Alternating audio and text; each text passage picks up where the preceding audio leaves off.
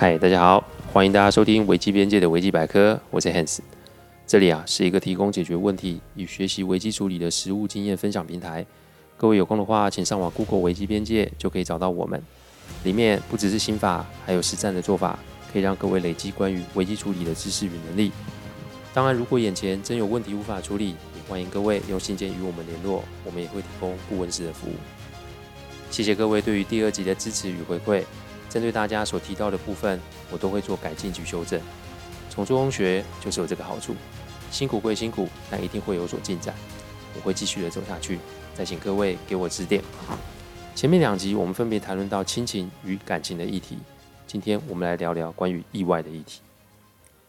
开始之前啊，回答一个问题，那就是打开危机边界网站，看到将近五百篇的文章，到底要从哪一个分类开始会比较好呢？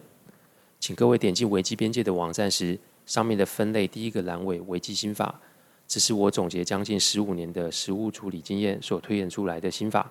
目前总共有五十则，但每一则我都在做整理与更新。我一直强调，学习危机处理的第一个重点，绝不在于顺序逻辑，第一重点永远在于心态。这五十则心法是我陷入决策与天人交战的时候所会运用到的原理原则。所以，请各位有空的话，可以点进去看看每一则的内容。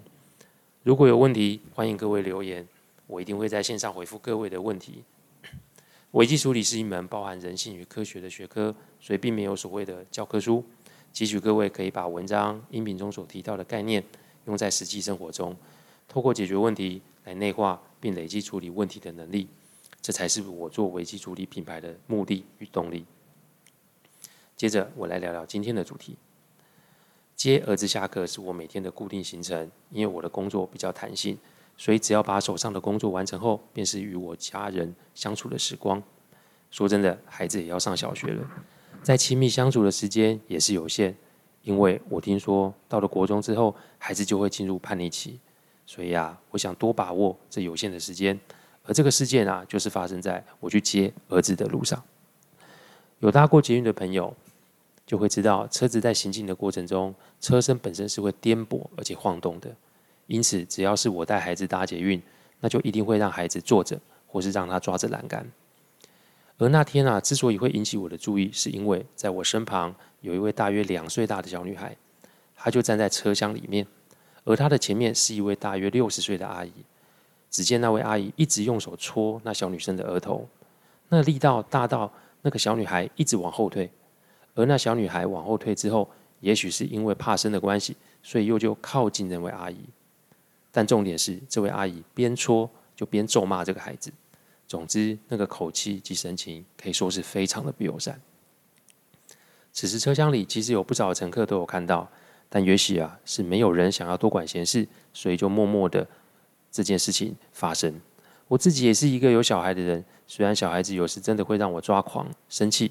但我真的还没有用这类型攻击性的行为来对待我的孩子，因此我大约忍了三十秒之后，看见那位阿姨并没有停手的打算，而且力道越来越大，我只好先站在那孩子的背后，并且出声提醒这位阿姨：“我说，阿姨，你看那小孩都快跌倒了，是不是可以请您力道小一点？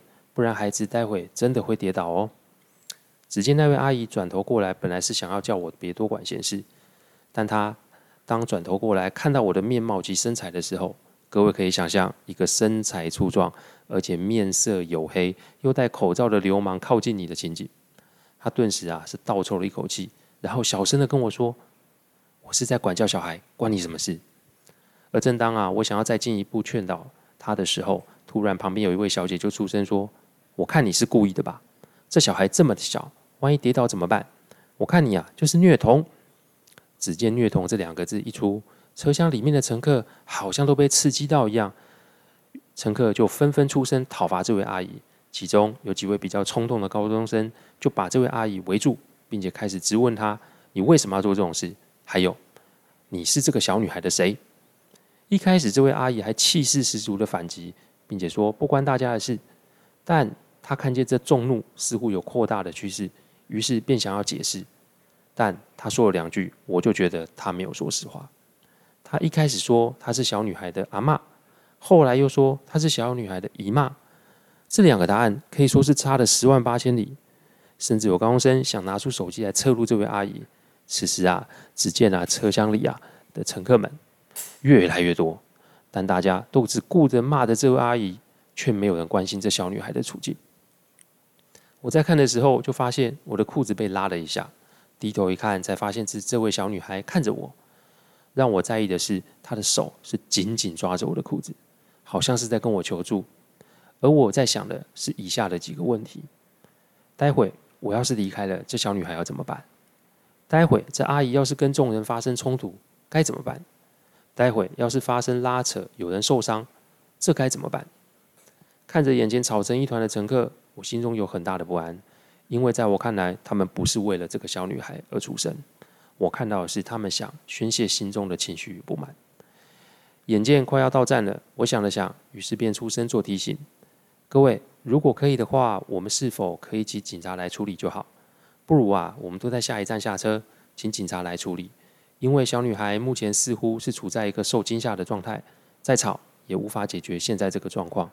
只有警察才有权利通知孩子的父母，这总比我们在这边争论来得强吧？不知各位感觉如何呢？面对混乱的状况，首先要做的就是离现场远一些，并且找出核心的问题是什么。在我看来，要帮助小女孩，并且脱离现在的这个状况，以及让公权力来通知她的父母，才会有办法起保护的作用。因此，我的思绪是以下的几个点：第一点，冲突无助于帮助这位小女孩。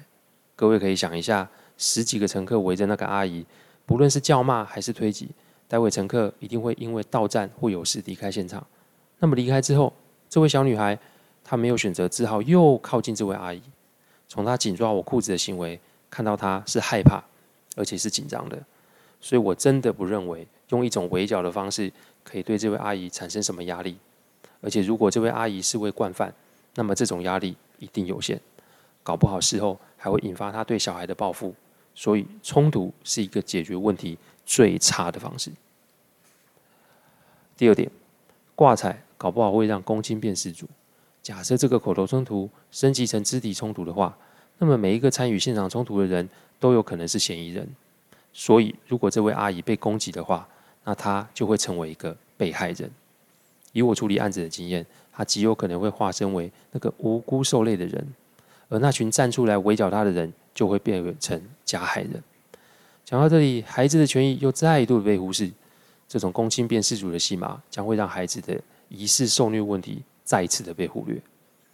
第三点，公权力的介入才有法律的依据。为什么要让公权力介入？说真的，我去过世界很多的国家，我们国家的警察可以说是非常的辛苦及专业。辛苦是什么案子都要处理。专业就是他们有很丰富的临场经验，而且他们从来都不会是一个人来执行公务，一定会有一位资深的前辈来带之前的后辈。所以只要请警察处理，这是最快判别问题种类以及拟定后续处理程序的解决方案。再加上众人都可以作证，这更可以保护小女孩的人身安全与相关权利。第四点，父母知道才有办法根除问题。我到现在都不知道这位阿姨是小女孩的谁啊？到底是阿妈还是姨妈？警察来的时候，我蹲下来让小女孩坐在我的大腿上面。我有问这位小女孩，这位阿姨是她的谁？她只说她是姨妈，而且还指着额头说推推痛痛。可见这个行为的确是让孩子受到惊吓。那么，透过警察的通知来让父母知道这个现状，才是解决问题的根本之道。也只有警察可以透过警政系统找到小女孩的父母。还好，事发没多久。父母就赶到警察局，这才让小女孩的危机被解除。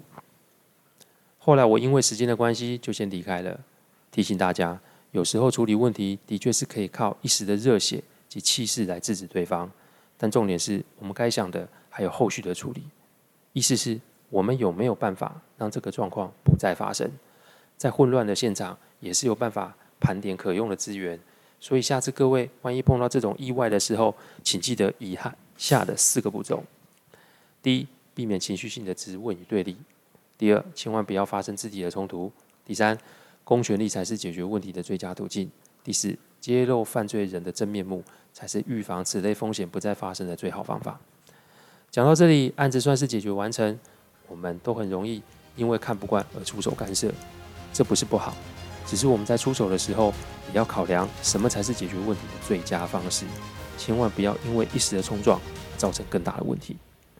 感谢各位的聆听，听完之后如果有任何的意见，请上我们的网站维基边界留言。